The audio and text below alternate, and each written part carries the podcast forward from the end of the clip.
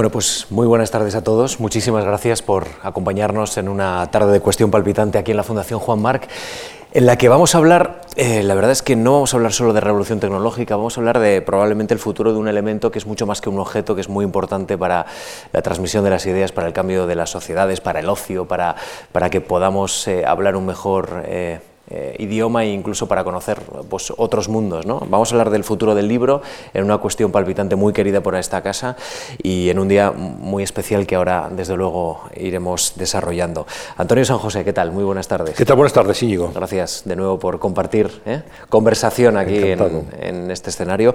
Les voy a presentar ya a nuestros invitados esta tarde. Miguel Aguilar, ¿qué tal? Muy buenas tardes. Buenas tardes. Bueno, Miguel Aguilar estudió políticas, filosofía y economía en la Universidad de Hull, un máster en política europea en la London School of Economics, ha, sido editor de no ficción en Tusquets Editores y desde 2005 trabaja en el grupo Penguin Random House. En la actualidad dirige los sellos de Debate y de Taurus. Y también me acompaña y nos acompaña Daniel Arjona. ¿Qué tal? Muy buenas tardes. Daniel, que es periodista e historiador, es jefe de Cultura del Confidencial desde 2015, antes periodista del Cultural del diario El Mundo, licenciado en Historia, es máster en periodismo también por la CEU San Pablo. Eh, la verdad es que teníamos y tenemos muchas preguntas sobre el futuro del libro, pero eh, el libro son sus autores y hoy nos ha dejado una persona que desde luego para Miguel es muy querida y eh, Miguel ha sido el editor de Sánchez Ferlosio y hoy la ha tenido que decir de manera muy apresurada adiós, ¿verdad? Sí, ha sido un día complicado. Ha sido una, una, hombre, era una persona muy mayor, pero ha sido una sorpresa muy, muy triste. Además, la primera vez que estuve en este auditorio, que no estaba aquí arriba, estaba ahí abajo, era una conferencia maravillosa que dio Carmen Martín Gaite sobre cinco horas con Mario, de esto hace pues más de 30 años probablemente. Eh, y curiosamente hoy, luego he vuelto más veces, eh, pero eh, curiosamente hoy, que por primera vez vengo aquí a, estar yo aquí arriba, es el día que se muere Rafael, que era, fue marido de, de Carmen Martínez durante muchos años, o sea que es una, una especie de círculo que se cierra. ¿no? Mm. Acabáis de editar en, en, Taurus sus ensayos completos, ¿no? Sí, hemos, hemos publicado, en, en, debate hemos publicado eh, los cuatro tomos de sus ensayos completos, no, porque completos serían muchos más, pero lo más, eh, lo más importante. Hemos publicado también un, un tomo muy... Eh, muy útil que se llama Páginas Escogidas, que es un poco una selección de distintas obras, tanto de narrativa como de ensayo y tenemos ahora toda su obra publicada entre, entre literatura Random House, de debate y de bolsillo, tenemos toda su obra publicada. Pues Daniel y, Miguel, animaros a, animarnos a leer algo, algo bueno de Sánchez Ferlosio, contándonos. Hombre, como puerta de entrada yo diría páginas escogidas porque es, tiene un poco esa vocación de ser una puerta de entrada, ¿no? Pero yo creo que el texto que más me, que más me gusta es el testimonio de Yarfoz, que es un, libro maravilloso, eh, fruto de... estaba metido en, una narración épica de un mundo entero que él, que él creó, las, guerras barcialeas, y de ahí segregó un pequeño capítulo, que es el testimonio de Yarfoz, que es un, que es un libro maravilloso y es una, y es una delicia. Bueno, pues si os parece vamos a empezar ya nuestro, nuestro análisis sobre el mundo del libro. La verdad es que el, mundo del libro necesita autores, como hemos hablado ahora mismo, pero también necesita lectores. Y el último balance del barómetro de hábito de lectura de España plantea que cuatro de cada diez no lee nunca en nuestro país. ¿Esto nos tiene que preocupar o no, Daniel? ¿E-, ¿Esto es un síntoma de que el mundo del libro va bien o va mal? Yo no creo que nos debiera preocupar tanto porque en España nunca, nunca se ha leído muchísimo, por, por así decirlo. Ahí, se nota que él no vive de vender libros. bueno, pero yo vivo de, los, de, contar lo que tú haces, por ejemplo. Eh, quizás lo que más debiera preocuparnos, más que saber cuántos lectores hay, es saber cómo se está leyendo ahora y, hasta qué punto, pues de todos, estos asuntos que van a salir ahora a lo largo del debate, las tecnologías, etcétera, afectan, inciden, transforman de alguna forma la lectura. Eh, no se trata quizás tanto del número de lectores como de la calidad de esos lectores, la calidad de esas lecturas y hasta qué punto en estos tiempos eh, la lectura eh, al modo mm, clásico, tradicional, sosegada, privada, íntima, puede seguir siendo posible, eh, que yo creo que sí, y ahora podremos, podremos comentarlo, eh, asediados como estamos y mirando siempre con el rabillo del ojo las pantallas de nuestros teléfonos móviles, las notificaciones de, y los likes y los retweets de nuestros Facebook y Twitter. Así que por, por, dejarlo más o menos ahí, no es tanto cuántos lectores hay o si se lee menos, que yo diría que se lee más de lo que se ha leído nunca y además mm, eh, seguimos, leemos muchas más cosas que, libros eh, y seguimos leyendo libros y somos mucha más gente y más gente, una población más alfabetizada, o sea, no podemos leer menos que antaño, pero quizás la lectura sí se enfrenta a problemas y, distracciones que, pueden, pueden, pueden afectarla en, en el futuro. Miguel. Bueno, eh, yo creo que, sí que, es un, que sí que es un problema, es un problema para nosotros, pero creo que también es un problema para la, para la sociedad a partir un poco de lo que decías tú antes de el libro y la lectura como una plataforma para la difusión de ideas, de conocimiento, de narraciones, de ocio, etc. ¿no? Eh, me parece además que ahí hay una, se produce una quiebra eh, al término de la, de la, educación obligatoria. Los, chavales leen porque tienen que leer, porque en, las, en los colegios les obligan a leer y la lectura forma parte de su, eh, de su formación. Eh, pero en cuanto dejan, eh, ya sea la, educación secundaria, ya sea la educación universitaria, el descenso en el hábito de lectura es muy brutal. ¿no? Yo creo que ahí algo estamos haciendo mal los, los, agentes del mundo del libro que, que no engancha a esa gente a, la lectura. ¿no? creo que en otros países hay hábitos de lectura mayores, eh, los ejemplos más obvios son Francia o, Alemania, ¿no? Em, y creo que deberíamos aspirar a, mejorar un poco esos, eh, esos índices. yo quería preguntaros por la situación de la industria en este momento, industria editorial. Es verdad que sufrió la crisis de una manera clara, tardó un poco más que otros sectores. ¿Eh?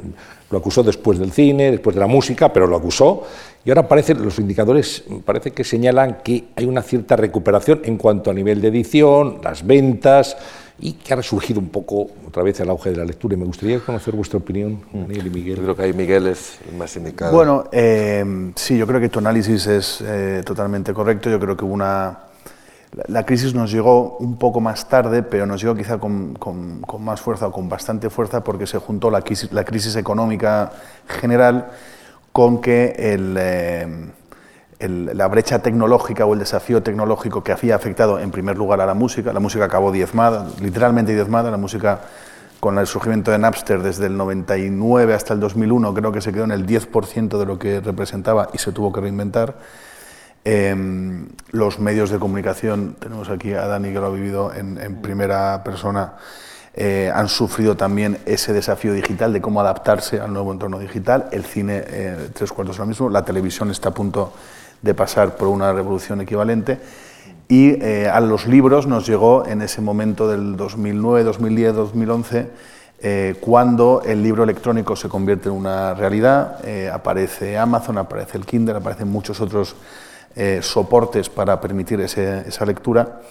Eh, y sobre todo aparece la piratería, que es el, el, fenómeno que más nos afectó en cuanto a, la, tecnología. Nosotros tuvimos un decalaje entre la posibilidad de vender libros electrónicos, la posibilidad material de que la gente los leyera y la posibilidad legal de venderlos, porque había que hacer todo un esfuerzo monumental de conseguir derechos digitales, digitalizar los libros, experimentar con los formatos para que tuvieran la calidad suficiente y durante ese momento, eh, que, se prolongó un par de años, resultaba muy fácil para cualquier chaval o chavala ¿no?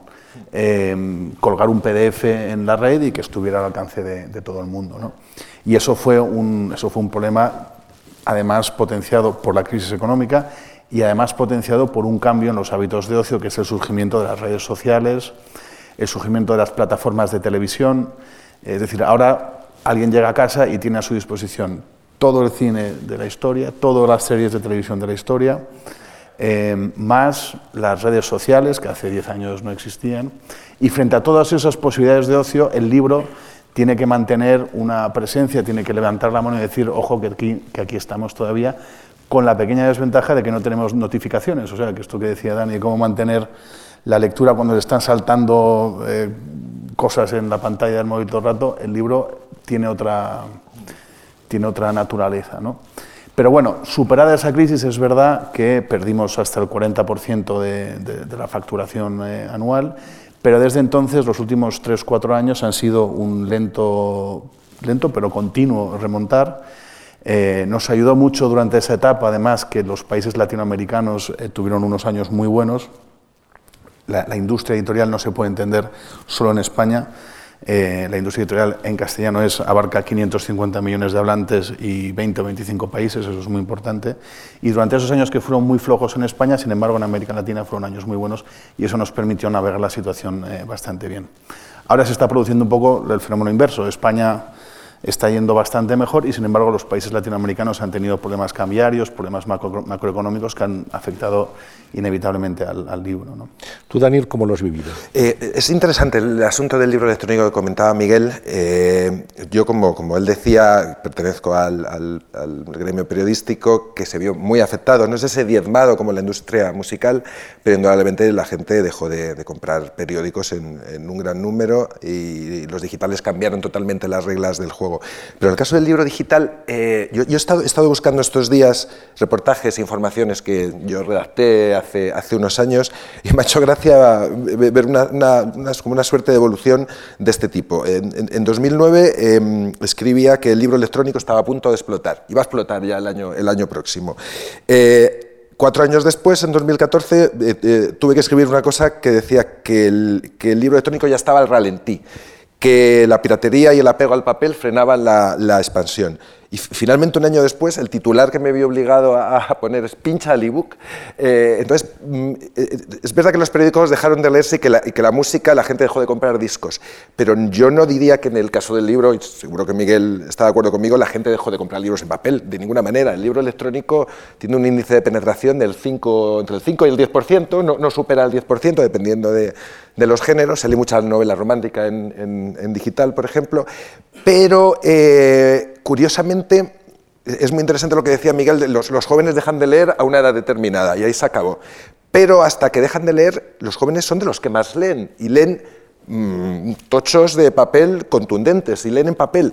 Curiosamente, el libro electrónico, por lo menos yo tengo un ejemplo cercano que es eh, mi familia, mi padre, que em, si le das un ratón de un ordenador no sabe a dónde mirar, no sabe qué hacer con él. Sin embargo, le regalé un, libro electrónico y él, que tiene como problemas de visión y tal, pone la fuente que, que, le permite leerlo, leerlo bien. y curiosamente, el libro electrónico diría quizás sea, sea, algo osado, que ha acabado convirtiéndose en un objeto como más para gente mayor que para gente joven que vivía que no lo usa. Quizás también porque los, jóvenes sí que leen en sus teléfonos móviles, etc. Pero es interesante este asunto de cómo las nuevas tecnologías no han podido con el libro como si han podido con otros sectores. Y es que el libro es un objeto tecnológico, porque no es otra cosa, Mm, fabuloso, fantástico. Es muy difícil sustituir al libro, es muy difícil lograr algo tan versátil, tan cómodo de transportar, que no necesita batería ni necesita ser cargado. En fin, em, no, ha logrado, el, pese a lo que yo intentaba, ya sabéis que a los periodistas nos gusta más una novedad que, que, cualquier otra cosa, pero sin embargo, con todas esas, esas, ganas que teníamos de que aquello ocurriera y que el libro electrónico explotara, no ha ocurrido. no ha ocurrido. Y de hecho, no es que sea marginal, pero, pero no, no, ha llegado a explotar. Yo creo que hay muchos eh, e-books guardados en las casas, ¿no? Porque hace unos años, Íñigo, en, en Navidad todo el mundo regalaba sí, sí, boom, boom. Además había muchos modelos, ¿no? Todos teníamos el uno y tal, y lo hemos usado muchas veces lo justito, ¿no? Porque efectivamente el libro como artefacto, el libro en papel, es que es insuperable. Sí, yo, mira, yo hacía un experimento, yo cojo mucho el AVE por esta bicapitalidad, bicapitalidad editorial que tiene, que tiene España, yo vivo en Barcelona, pero vengo mucho aquí, y hacía un experimento eh, que era contar cuánta gente, de camino al vagón restaurante y de vuelta, cuánta gente leía un libro en papel y cuánta gente leía un Kindle o un, o un libro electrónico. ¿no? Y durante muchos años el número era casi equivalente. Igual tenías, no sé, 15 que tenían un libro en papel y 15 que tenían un... En los últimos tiempos nadie tiene un libro electrónico. cierto, cierto. La gente o lee en papel o está con el ordenador o está con el, con el teléfono. Pero el libro electrónico como, como tal aparato, eh, en el AVE por lo menos ya, ya, no se ve. Igual la gente lo tiene en, en su casa. ¿no? ¿Qué potencial de crecimiento creéis que tiene el ebook? Es decir, 9-10% habéis eh, planteado. No sé si en los próximos años esto puede cambiar o no. Bueno, yo creo que el, eh, a, corto o medio plazo es difícil que supere eso. En Estados Unidos y el Reino Unido, que son los dos mercados donde más ha crecido, llegó al 30-35% y una vez llegado a ese nivel no ha seguido creciendo. Incluso al revés, ha descendido un, un, poquito, exactamente. En los mercados de Europa continental nunca se han alcanzado esas cifras. Eh, sino que están más bien, Dani decía, entre el 5 y el 10%. Son cifras un poco engañosas porque, eh, como decía antes, el mercado del libro digital es eh, el mercado entero de la lengua y eso lo comparamos con la facturación en España. Entonces, según y cómo, pues eso, si, si, somos puristas y solo comparamos España con España es el 5%, si ampliamos el campo al campo de la lengua es el 10, incluso el 12%, ¿no? de nuevo con variaciones de género. Eh, no parece que el ebook como tal vaya a aumentar mucho. Ahora el campo de crecimiento es el audiolibro, eh, que es un mundo distinto y que en algunos, o sea, en Escandinavia, por ejemplo, el audiolibro ha sido realmente una revolución absoluta y ha alcanzado unas cotas de venta que prácticamente están, en cuanto a facturación, están al nivel del libro, del libro físico ¿no? y, en, Estados Unidos también. Eh, de manera que yo creo que el ebook el, ebook como tal eh, ha tocado techo probablemente, pero puede haber nuevos formatos, uno de ellos es el audiolibro sin duda, eh, eh, que, que, crezcan y que, y que, hagan que el, mercado digital aumente. ¿Crees que la bajada de la fiscalidad en el ebook puede ayudar a desarrollar más esta tecnología? No sé hasta qué punto la bajada de la fiscalidad se va a reflejar en los precios de, en los precios de venta al, al público. No, no cabe, cabe y además suelen ser ya precios bastante, bastante económicos. Un ebook, el precio por encima de 10 euros prácticamente no hay, no hay nada. Así que yo pienso que, no, que ahí no hay mucho margen para, para por precio ganar mercado. Luego, el, el, libro electrónico a mí me genera, yo leo mucho en digital y sigo leyendo en papel, pero me genera un problema, digamos, de índole espiritual, por, así decirlo. Hay una cosa que, que, pierdes eh, leyendo, leyendo en digital, el, libro, como tal, el libro de papel es un objeto eh, que es, amigo de una cultura del libro como, como, es la nuestra. Leyendo un libro en papel uno sabe situarse, está en una geografía conocida, es un, es un mapa que, en el que uno sabe moverse. Puede volver hacia atrás, ir hacia adelante, puede buscar. De hecho, cuando lo cierras puedes poner marcapáginas, pero si no lo pones, lo abres prácticamente por donde, por donde te habías quedado. Sin embargo, leyendo en digital hay como un sentimiento de orfandad, o sea, no es tan fácil moverse en el libro, no es tan fácil utilizarlo como un mapa conocido. Eh, no sabes muy bien dónde estás, no sabes muy bien dónde estás colocado. Eh, eso genera una cierta frustración que no sé si ha sido... Si hay estudios además eh, neurológicos y demás que, hablan, que hablan de estos asuntos. No sé si ha tenido algo que ver esa, esa, esa, como, esa cosa como ajena del libro electrónico respecto al, al viejo libro en papel que, puede haber generado, generado un rechazo que quizás explica su, baja penetración. Vaya. Quería preguntaros por quién lee fundamentalmente libros en este país. Se dice, las mujeres leen más que los hombres, no sé si es un tópico o es una realidad. Eh, ¿Qué franjas de edad? ¿En alguna provincia, en alguna zona de España se lee más que en otra? No sé si, o podemos extrapolarlo también en Europa, hablabas tú, Miguel, de Francia, de Alemania, pero si venimos a España, hay, hay, algunas comunidades donde se lee más, son las mujeres, son los hombres. ¿Qué, estudios tenéis al respecto? El, vamos, la, cifra de, facturación por, por, comunidades es clara, es Madrid y Cataluña, es donde más se lee con, con mucha diferencia. Eh, y luego pues las, las, provincias más pobladas, o sea, Valencia, Bilbao, eh, son las que más, o sea, donde, más libros vendemos. Por la población. Y nivel de renta, sí, población y, y nivel de renta. ¿no? Eh, bueno, Mallorca tiene un nivel de renta muy alto, pero me imagino que hay una población eh, turista muy, muy importante que no, que no consume nuestros libros. ¿no?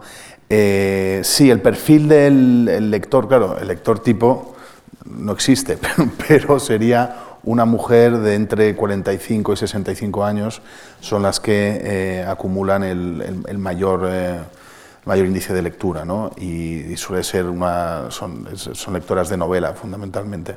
Eh, y ese es el, el, consumidor más duro de libros, los que más libros leen al año, responden a esa, esa, esa tipología. ¿no?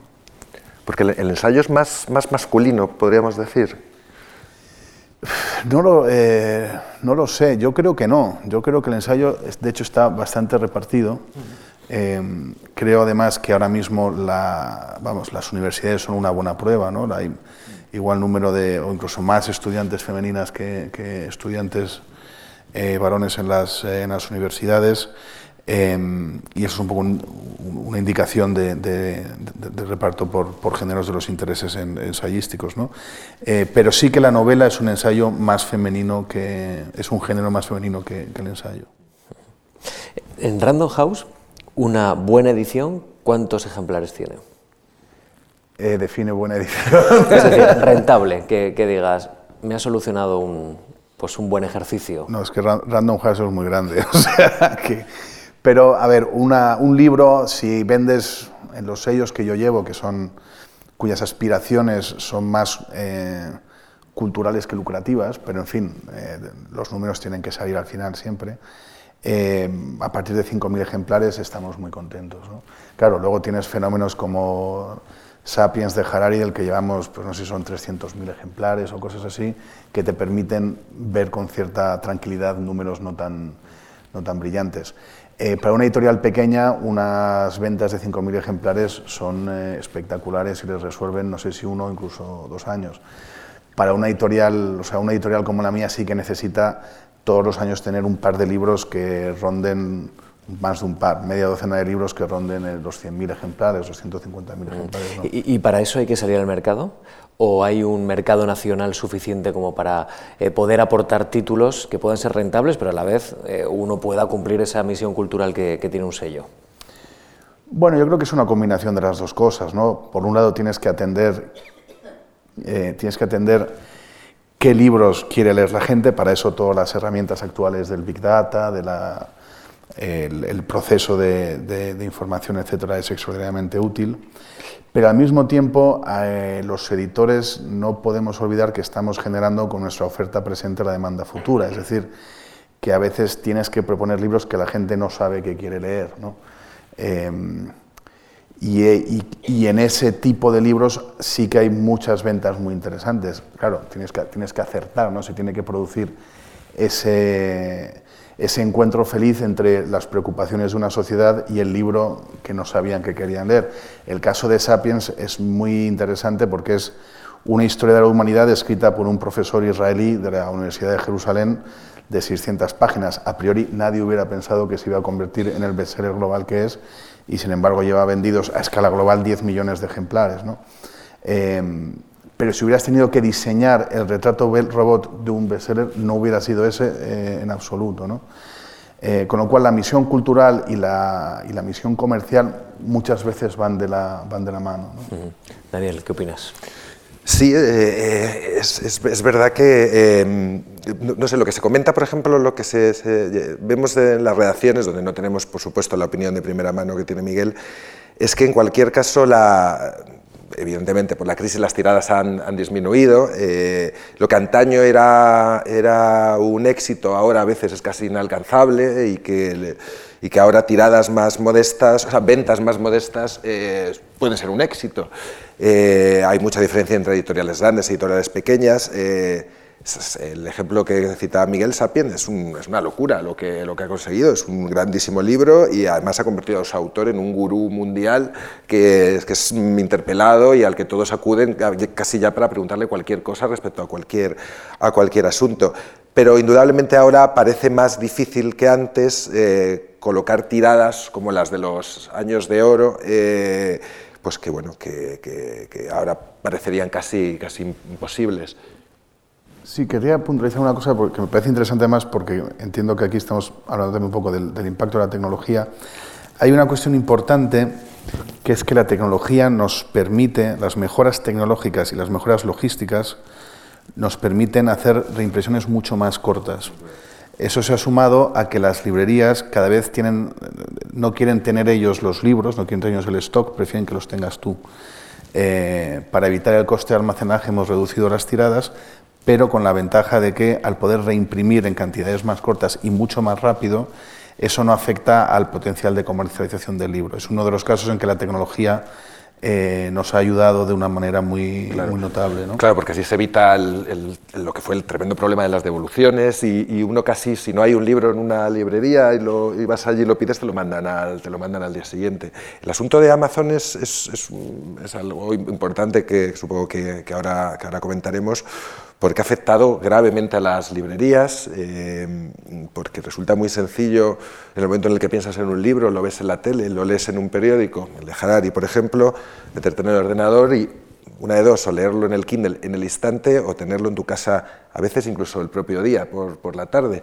Eh, uno diría que en ciudades como las que citaba antes Miguel, donde la gente, donde hay alto índice lector, tampoco cuesta nada acercarse a una librería, y aparte de que es una visita siempre muy grata y, y bueno, es, es, fantástico tirar una tarde en una librería. Pero es verdad que, eh, que Amazon, en, en, ese, en, este asunto del, de cómo la tecnología ha afectado al mundo del libro, ha jugado un papel y ha irrumpido pues, de una manera de una manera que ha cambiado, el, sobre todo ha cambiado las librerías y supongo que también de alguna forma a los, a los, a los editores. Sí, pero yo quería plantearos una cuestión que afecta también a la prensa. Es verdad que la gente no compra, cada vez menos, prensa en papel, que está en, en claro declive. Pero es que ya no hay kioscos. Es que han cerrado 10.000 kioscos en España en los últimos tres años. Y con las librerías pasa tres cuartos de lo mismo. Ese papel prescriptor del librero, esa librería donde tú ibas ahí tranquilamente a mirar libros, quedan algunas, y en Madrid hay 8, 10, 12 librerías magníficas que disfrutamos, pero es todo mucho más, eh, digamos, aséptico, más impersonal. Acudes a una librería grande de un centro comercial o de una multinacional y tienen que mirar el ordenador para saber quién es, por ejemplo, Sánchez Arlosio, porque no le suena a la persona que te atiende. Todo eso se está perdiendo también. O sea, Amazon es verdad lo que tú dices, pero te resulta cómodo el pedir el libro, tenerlo y no tener que enfrentar a veces a un desconocimiento, porque el papel de los libreros prescriptores lamentablemente está desapareciendo. Esas librerías donde tú entrabas allí y decías, mire, este libro te va a gustar, y te sabías más o menos eh, que podías encontrar un interlocutor que conocía no, sé si tanto, no sé si tanto, pero bueno. No, yo, lo que iba a decir es que para nosotros, el ejemplo de los kioscos es, eh, fantástico, porque para nosotros la supervivencia de las librerías es vital, es, clave. o sea, lo último que queremos es un mercado en que el 80% lo domine Amazon, porque entonces ellos van a decidir qué publicamos, qué no publicamos. O sea, pueden llegar a tener, perdón, Miguel, pueden llegar a tener ese poder. No, no, estoy, estoy exagerando, afortunadamente. No, que podrían llegar. Claro, sí, sí, es distópico. Estamos hablando del futuro, no, es que el debate es sobre el futuro del libro. Lo que dice me parece muy interesante. Podría darse el caso si esto, si tuvieran una cuota de mercado, digamos. Estados Unidos, si sumas físico y digital, tiene una cuota de mercado eh, gigantesca, no del 80, pero de probablemente del 60%. Eh, para nosotros la supervivencia de las librerías es clave. Eh, ahora bien, necesitamos que las librerías recuperen ese papel de prescriptor. Nosotros les podemos ayudar eh, primero con la logística, es decir, nunca vamos a poder competir con Amazon, porque el problema no es, tanto Sapiens o un premio Planeta o un Dolores Redondo, que en cualquier librería más o menos buena lo encuentras. el problema es un libro un poquito más complicado que el libro ya no lo tiene, que en Amazon lo vas a encontrar inmediatamente y lo tienes en tu casa en 24 o 48 horas. Es el fondo universal. Claro. claro. Amazon tiene todos los libros, su eslogan era todos los libros jamás editados. No sé si todos, pero tienen una representación muy amplia. Nosotros a los libreros lo que les intentamos ofrecer es la máxima velocidad en reposición de ese título. No va a ser como la de Amazon, pero va a ser muy buena.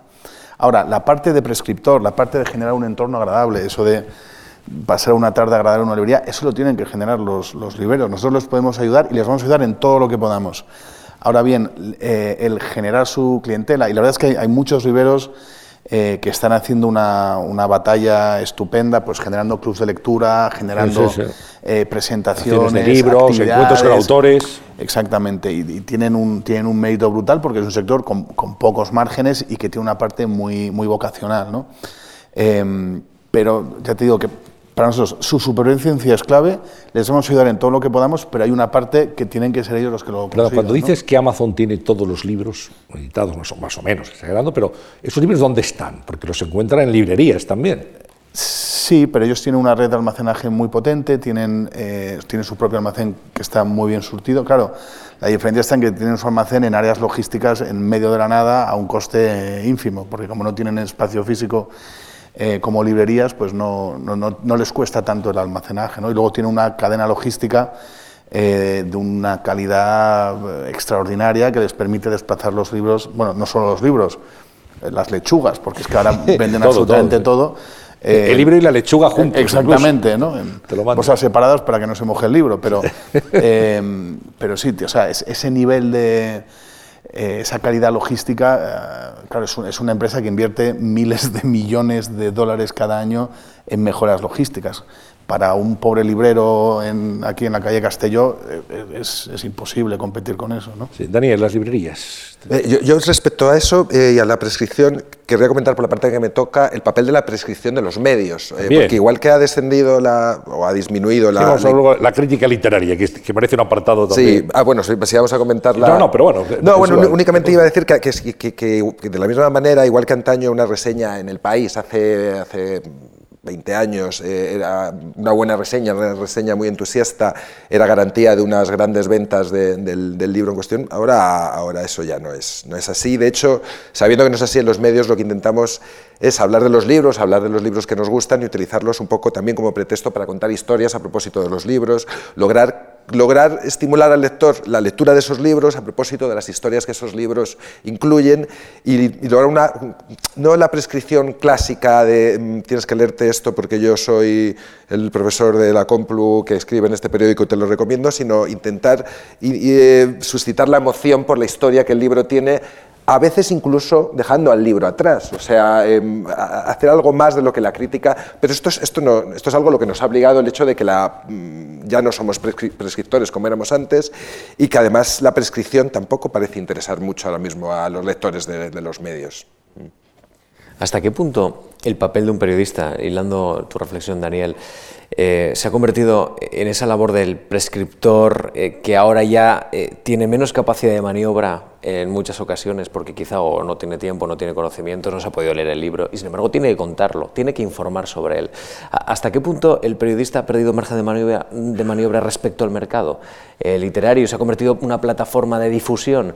Lo digo porque ah, yo intento leer crítica y la verdad es que hay muy poca crítica. hay, mucha promoción en artículos de muchos títulos, pero poca crítica que diga esto no lo lean, no merece la pena, o esto tiene fallos, o esto tiene lagunas.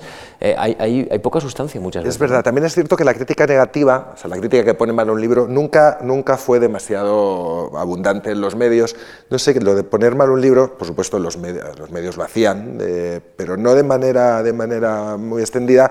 Poner mal un libro era una cosa como muy fea, eh, sobre todo si ese libro está editado por una editorial pequeña, casi mejor no mencionarlo eh, que, hablar mal, que hablar mal de ese libro. Eh, yo tampoco creo que haya variado mucho la cosa y en realidad los, los medios, los periodistas culturales tenemos el mismo problema que siempre. A mí me llegan cada día 10 o 15 paquetes, 10 o 15 novedades. La mitad suelen ser de Miguel, además.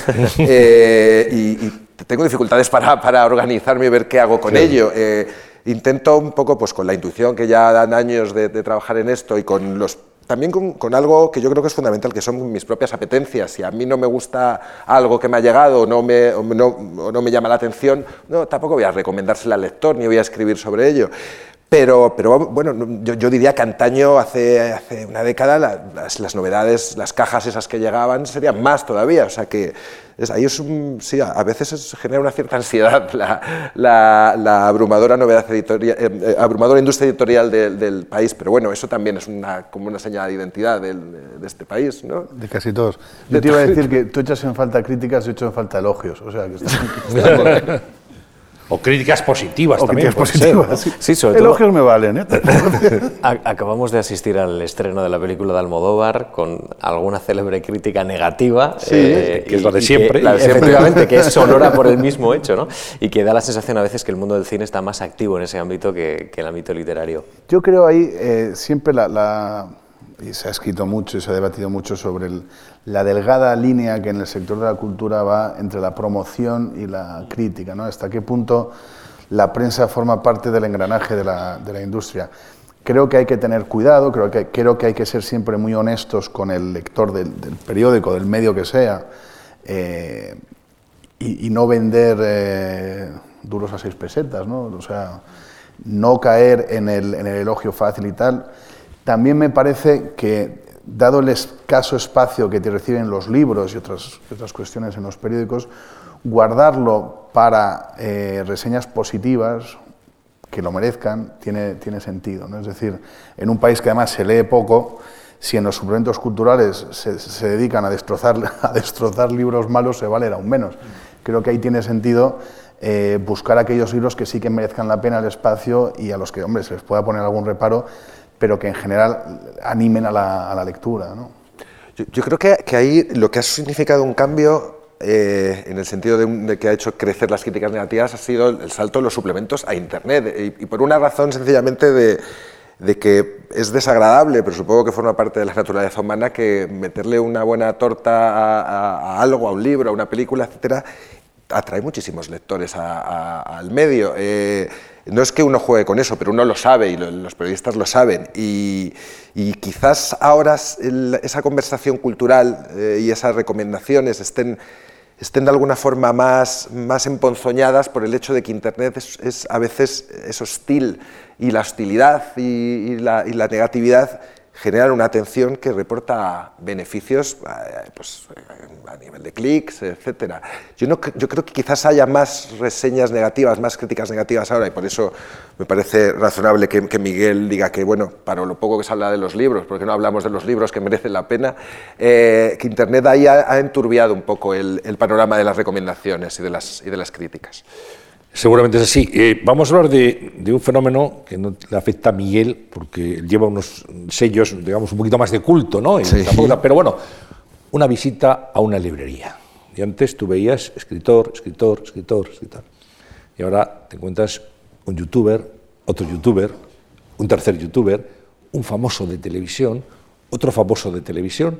No hablo de periodistas en televisión, sino ya de alguien que participa en un concurso, etcétera son libros que además hay, tienen pilas enormes. Para preparar este, esta sesión, pues me di una vuelta este fin de semana por librería a ver qué es lo que hay. ¿no? Entonces te encuentras una inflación de youtubers, de, famosos de televisión, etcétera. ¿Eso realmente funciona? Eh, si no funciona, el año que viene no las verás. Es, eh, es un... Eh, ¿O me vas a decir que gracias a esos libros se pueden editar otros que mm. tienen más nivel? No lo sé. No. A ver, la industria editorial eh, responde bastante al efecto manada, ¿no? Entonces apareció una trilogía erótica que era 50 sombras de Regrey y a continuación se publicaron igual 16 trilogías eróticas, porque no eran libros, no, eran trilogías, siguiendo el mismo modelo. De las 16 siguientes, pues algunas funcionaron mejor y otras funcionaron peor. Pero eh, el editor, en su pequeña planoya personal, tiene dos opciones, o publicar cosas que nadie más publica, pensando que eso puede funcionar, o publicar cosas que han tenido éxito en otros sitios pensando que esa es una garantía del éxito propio. Con los youtubers pasó un poco eso, que salieron dos o tres que vendieron muchísimo y, eh, el resto, bueno, y, hay una serie de, editoriales muy respetables que han decidido seguir eh, ese camino y, ver a ver si el suyo eh, funciona. ¿no? pero en fin, yo creo que esos son, esos son modas pasajeras. Claro, o sea, mi respuesta tampoco, tampoco es mucho consuelo porque donde están los youtubers hoy, pues mañana estarán los skaters, yo qué sé, o, lo que sea. ¿no? Eh, hubo un momento dado que había una producción de libros de cupcakes, que son realmente magdalenas, realmente asombrosa, porque ya yo no sabía qué más maneras de hacer magdalenas había en el mundo, pero había como 50 libros de cupcakes en las... Porque yo creo un programa de televisión o algo así que, que se dedicaban a esto. Eh, luego hubo otra cosa muy popular, que eran eh, un fenómeno que me tenía fascinado, que eran los no libros que eran libros de colorear y como libros de, actividades. Para adultos. para adultos, sí, sí, fue para rompe este libro. Y, sí, exactamente, y con la rueda por aquí y tal. Eh, pues eso fue otra moda, algunos de ellos funcionaron muy bien, otros no funcionaron nada bien y al cabo de X tiempo pues se pasó a la siguiente. Entonces, eso es un poco un fenómeno no sé, si inevitable es la palabra, pero comprensible. Em, lo que pasa es que en España se publica mucho, como ha dicho Dani,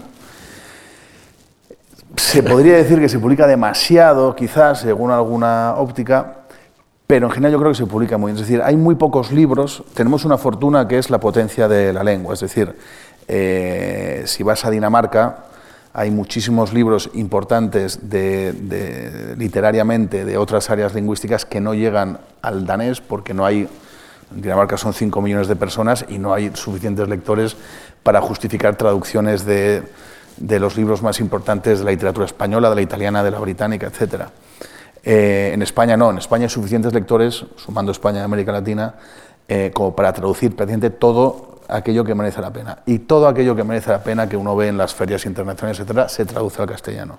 Con lo cual la oferta bibliográfica es, es muy buena.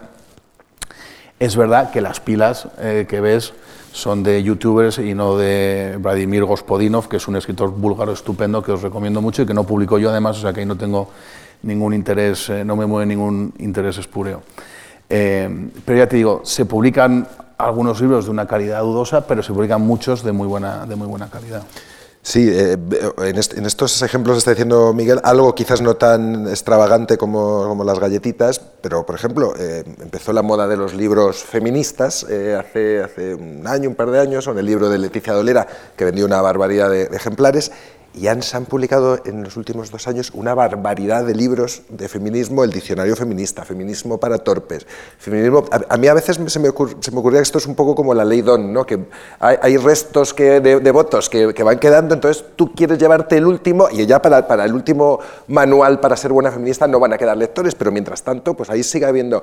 Pero es verdad que eso es, que, que, eso es una parte y luego hay otra parte de de libros estupendamente eh, editados y de, buenos títulos. Otro ejemplo, por ejemplo, tú decías los youtubers, pero luego, eh, no sé, eh, hay, cosas muy raras. los poetas jóvenes, por ejemplo. Ha habido una eclosión de poetas músicos que, también tenían... Marwan y otros, ¿no? Sí, que Marwan y compañía, que también tenían canales en YouTube, etcétera, y han salido una cantidad enorme. De hecho, las listas de los libros más vendidos de poesía, en las que antaño pues, estaba igual Luis Antonio de Villena y Federico García Lorca, ahora todos son nombres que nosotros no conocemos, pero que los chavales eh, ven como locos en YouTube. Eh, hay esa parte, pero yo tampoco creo que eso sea sea tan novedad y que siempre ha habido esa parte en la industria editorial de, pues, de atención a, lo que tira, al famoso, a, la tendencia, vaya. Bueno, yo creo que eso es, no te voy a decir los últimos 10 años, pero igual los últimos 40 años ya son bastantes, pero tiene que ver con... Eh, con la edición entendida como una industria, ¿no? mientras que probablemente hasta los 70, 80 era no, un arte, pero en fin, digamos que era una cosa más artesana. Quizá. Sí. En este ámbito que comenta Miguel de, la industria, de la industria cultural, la industria del libro, ¿cómo asegura una editorial que hay un tráfico de ideas alrededor de, vamos, del mundo, la pluralidad política que existe en un país, de, un, pues un, continente como Europa. ¿Cómo, cómo, cómo se ordena ese tráfico? ¿Pensando en la rentabilidad? ¿Pensando en lo que es necesario que conozcan los lectores de un país? ¿Pensando en experiencias que se han hecho en otros países y que son interesantes? Porque a veces, eh, entiendo, no casa ¿no? la rentabilidad con lo que puede venir bien pues, a unos lectores o, abrir y derribar algún tipo de frontera. Bueno, yo te diría que es un poco una combinación de, una combinación de factores. ¿no? Eh, primero, hay una cantidad eh, que no te sé cuantificar de editores activistas que, están, eh, que son partidarios de, de, una idea y que como tal están dispuestos a editar libros para difundir esas ideas más allá, de, más allá del ánimo de lucro. ¿no? Luego, en cuanto a, las editoriales más, más comerciales, como, como, las que yo dirijo, em, es un poco una combinación. Primero, aquellas ideas que te parece que merezca la pena publicar em, y aquellas ideas para las que sientas que hay una demanda en la, en la sociedad como para, como para darles cabida. ¿no?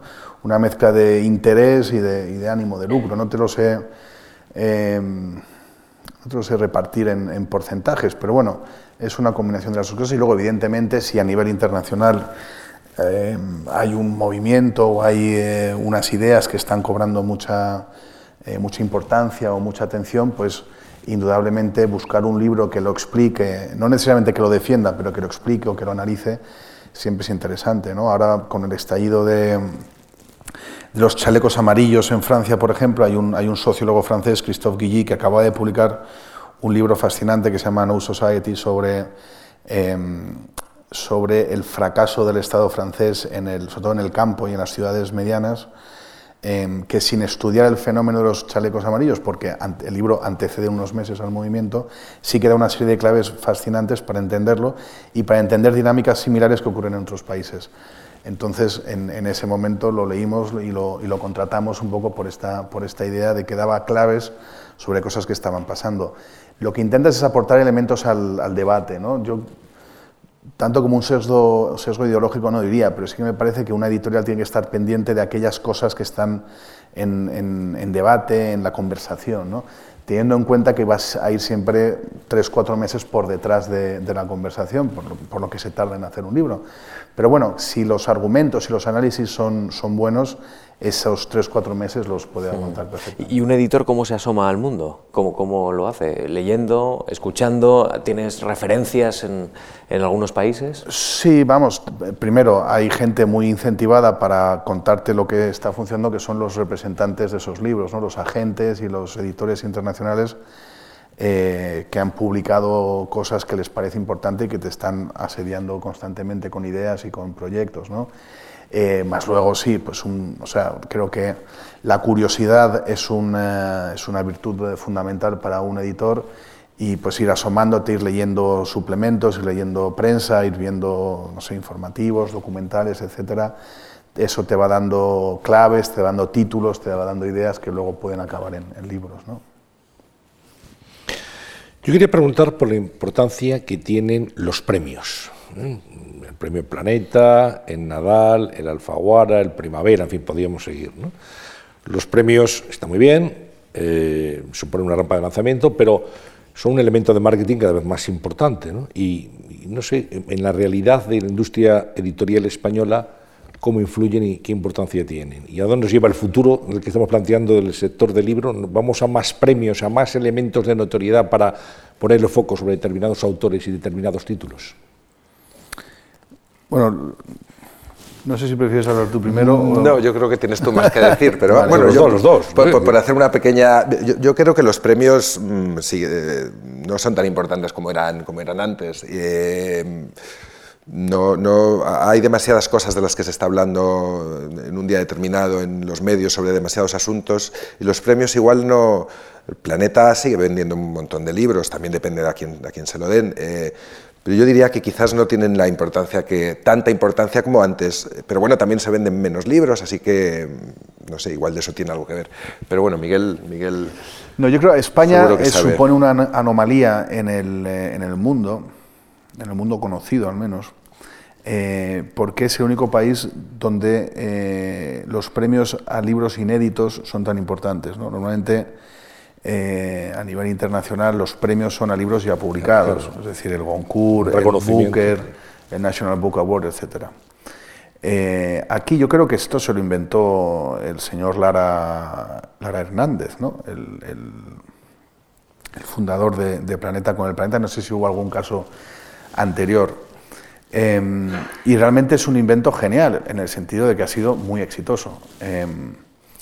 Es decir, convocas un premio, lo dotas muy bien y ese premio te genera una publicidad que permite aumentar, eh, aumentar las ventas. A raíz de ese, pues apareció el eh, Biblioteca Breve, apareció el, eh, el Nadal, era anterior, el Nadal probablemente se justifica más por la, por la ausencia de un medio literario en la España de los años 40 y realmente convocar un premio era una manera de, generar autores, ¿no? en un momento en que eh, esa sociedad literaria había desaparecido con la guerra y ya no, ya no existía. Eh, ¿Cómo de útiles son? Eh, por, eso me hubiera gustado, bueno, ha contestado Dani someramente, pero eh, yo creo que sí son importantes cualquier premio, cualquier premio quiero decir, tanto pues eso, el Nadal como el Booker, como el Nobel, ¿no?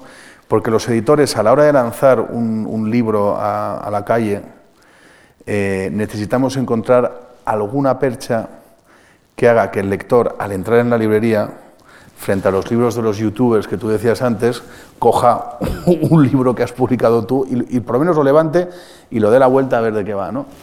Eh, una de las cosas que tú puedes argumentar en, la portada es un premio, es un argumento eh, con mayor o, menor credibilidad, pero es un argumento que tú puedes lanzar. Lo que pasa es que luego el libro tiene que, el libro tiene que funcionar. Nosotros, por ejemplo, publicamos a Svetlana Alexievich, la premio Nobel bielorrusa, que es extraordinaria, eh, a la que no leía absolutamente nadie, porque era una escritora bielorrusa de la que nadie había oído hablar. Eh, le concedieron el premio Nobel y los libros pasaron a venderse eh, muy bien. Hay otros premios Nobel que por la dificultad del autor o, por, o porque los temas no tenían tanto enganche en la sociedad española, eh, ni siquiera el premio Nobel logró que esas ventas eh, repuntaran. ¿no? Con lo cual el premio es importante, pero es solo, eh, más que lanzarte, lo que hacen es colocarte en la pista de salida. ¿no? Luego la calidad del libro es la que determina si eso es un despegue exitoso o si te caes a la salida de barajas. Eh, prueba, yo creo, de cierto desnorte que a mí me parece percibir en, los premios literarios es el, último ejemplo del premio Biblioteca Breve que se ha dado precisamente a una youtuber, eh, a, Elvira Sastre, una, una, Instagramer. Y entonces pues ha, levantado una polémica que yo creo que viene, que viene muy al hilo de mm, qué está pasando con los premios premios que antaño tenían una calidad literaria reconocida eh, y dado pues, a por qué los editores que dan esos premios están buscando ahora a youtuber y a youtuber o, para acercarse al público lector juvenil y de alguna forma están malogrando el sentido de esos premios eh, y, esto se ha generado mucho debate y, no, parece, no parece que, que, esté muy claro qué, se quiere, qué quieren hacer ahora los editores con los premios o cómo quieren desarrollar sus estrategias a la hora de premiar a, los autores que premian. Eh, ahí, ahí yo, me parece que hay, que hay algunas dudas, la verdad. Pero mira, ahí, eh, y enlazando con lo que hablamos antes de la crítica, ahí sí que me parece que la crítica, que una crítica negativa sí está justificada. Como de hecho las ha habido. la, ha habido, efectivamente. Em, en el sentido de que frente a, un, a, un intento de legitimar la calidad de un libro mediante un premio, es. la prensa eh, reaccione atendiendo a ese intento de legitimación, desmontándolo, ¿no? o en su caso eh, aprobándolo, pero vamos, en este caso era, así. Antes de pasar a, las preguntas que nos han enviado algunos escuchantes, personas interesadas en el mundo del libro, os quiero plantear, eh, em, el problema de la piratería fue un problema que se ideó mucho a principios de, bueno, hace unos años, eh, hace una década se estaba hablando mucho, se han tomado algún tipo de medidas, la última, la Eurocámara, la misma semana pasada ya tomó una decisión última sobre los contenidos digitales en muchas plataformas. Yo os quiero plantear si, si ¿Creéis de alguna manera que esto está ya encauzado? Si se está creando una nueva cultura, que la gente prefiere descargarse porque considera que los, los derechos de autor y, pagar lo que debe pagar por una obra es lo que debe hacer y no descargarlo, ¿esto va cambiando? Yo creo que ahí eh, sí que a mí si me llegan a preguntar, o si me llegan a decir hace hace 10 años que iba a pagar Netflix, que iba a pagar HBO y que iba a pagar eh, Amazon Prime eh, a 10 pavos y, luego además voy a estar a 10 pavos cada una, yo hubiera dicho, estás loco, si tengo la mula y me lo bajo eh, pirata en un momento, porque todos hemos pecado, hemos pecado de ello. Y sin embargo ahora pago todo esto y lo hace todo el mundo. O sea, había, una, había una cuestión, hay una cuestión por una parte de moral pública, darse cuenta de que hay cosas que hacen que la gente viva de, ellas y si a ti te gustan lo, razonable y lo, educado y, lo, hacer las cosas como, deben ser es pagar por ello. Pero luego también hace falta que, cuando se genera una nueva tecnología haya maneras fáciles de hacerlo y, haya una, y, sea, sea, tecnológicamente rápido, eficaz y, en, un mundo cada vez más cómodo no genere muchos quebrados de cabeza. Eh, es verdad que el asunto de las suscripciones en, la industria editorial, como en la prensa, por otro lado, dista mucho de, tener una conclusión clara. Amazon tiene servicios de lectura digital que por 10 euros te permiten acceder a un montón de libros, pero son libros que lees en formato electrónico y, como ya hemos comentado, el formato electrónico no ha logrado una expansión más allá de ese 10% que decíamos. Eh, por otra parte, los libros están también en las bibliotecas públicas y cualquiera puede acercarse a una biblioteca pública y leer, y leer, y leer allí. Eh, yo creo que la piratería, o sea, mi percepción es que la piratería sigue, sigue existiendo, en el caso del libro, pero bastante menos, bastante menos de ese momento en el cual no solo pirateábamos libros hace 15 años, sino también series de televisión, películas y, en fin, Picasso, no porque no podíamos. Sí, a ver, yo creo primero que se produjo un valor de novedad, ¿no? Era, era novedoso poder descargarte. Yo me acuerdo gente que me decía, me he descargado 3.000 libros. Y dices, bueno, pues, no a Como de voracidad, ¿no? Claro, Límica, es, ¿verdad? Es, es absurdo, ¿no? Porque realmente te los has descargado como un lote, porque no, no- no has seleccionado 3.000 libros. Eh, y ese valor de novedad yo creo que se ha ido, se ha ido conteniendo. Luego, efectivamente, las administraciones han hecho su tarea y nosotros también nos hemos hecho nuestra tarea. Tenemos ahora programas eh, que se dedican a recorrer la web buscando aquellos enlaces que llevan a contenidos eh, piratas y hay toda una serie de, de- de estrategias y de herramientas que nos permiten controlarlo. Yo creo que sigue siendo un problema. Evidentemente, como todo lo que es ilegal, es un problema difícil de cuantificar. No, no podemos ponerle un, un número ni una, ni una cantidad, pero que está, no sé si encauzado, que, eh, que hemos logrado corregir en buena medida el efecto que eso tenía, creo que sí es cierto. Antonio. Vamos con un par de preguntas que nos han formulado a través de Internet. Jesús Lerena, desde Zaragoza, habla del fenómeno de los audiolibros. Antes lo hemos comentado. Dice que para él los audiolibros no son técnicamente un libro, que ya existían para los invidentes, y que si el futuro, si lo próximo va a ser que los narradores de estos audiolibros sean personajes famosos también para darle mayor notoriedad. ¿Puedo hacer una pregunta yo al público? Me gustaría, solo es por curiosidad, si todos ustedes están aquí es porque les interesan los libros. Eh, si pueden levantar la mano aquellos que hayan consumido o hayan escuchado un audiolibro en el último año, por ejemplo.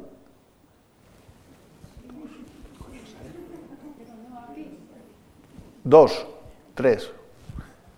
Alguno más, cuatro, cinco, vale, muy poquitos. Vale, muchas gracias. No, era, era solo por curiosidad. Em, Una muestra sociológica. Sí. Bueno, pero, pero Sí, sí, sí, sí. claramente Si ellos son nuestro público personas muy interesadas, creo claro, por es- eso. ¿Te, te creas, Miguel, interesado que yo no he escuchado uno jamás? Jamás. Bueno. Y, y, bueno, en fin, no... Eh, a ver, empiezo por el final. Eh, indudablemente, el atractivo de que lo lea un personaje famoso es una tentación importante. Por ejemplo, las memorias de Michelle Obama, la edición eh, estadounidense, la- las lee Michelle Obama. Y eso ha supuesto que las ventas hayan roto todos los récords eh, habidos y por haber en cuanto a venta de audiolibros y porcentaje de audiolibro en cuanto a las ventas totales del libro. ¿no? Eh, yo creo que en España eh, iremos, o en España y en América Latina iremos en esa dirección. El audiolibro de Cien años de soledad lo lee un famosísimo autor colombiano, eh, cuyo nombre no retengo, eh, pero que es un, pues Antonio Banderas colombiano, ¿no? por, por usar un, un atajo fácil. Eh, y eso indudablemente es, es, un, es un factor que, va, que probablemente vayamos eh, explorando a medida que las ventas de audiolibro aumenten. ¿no?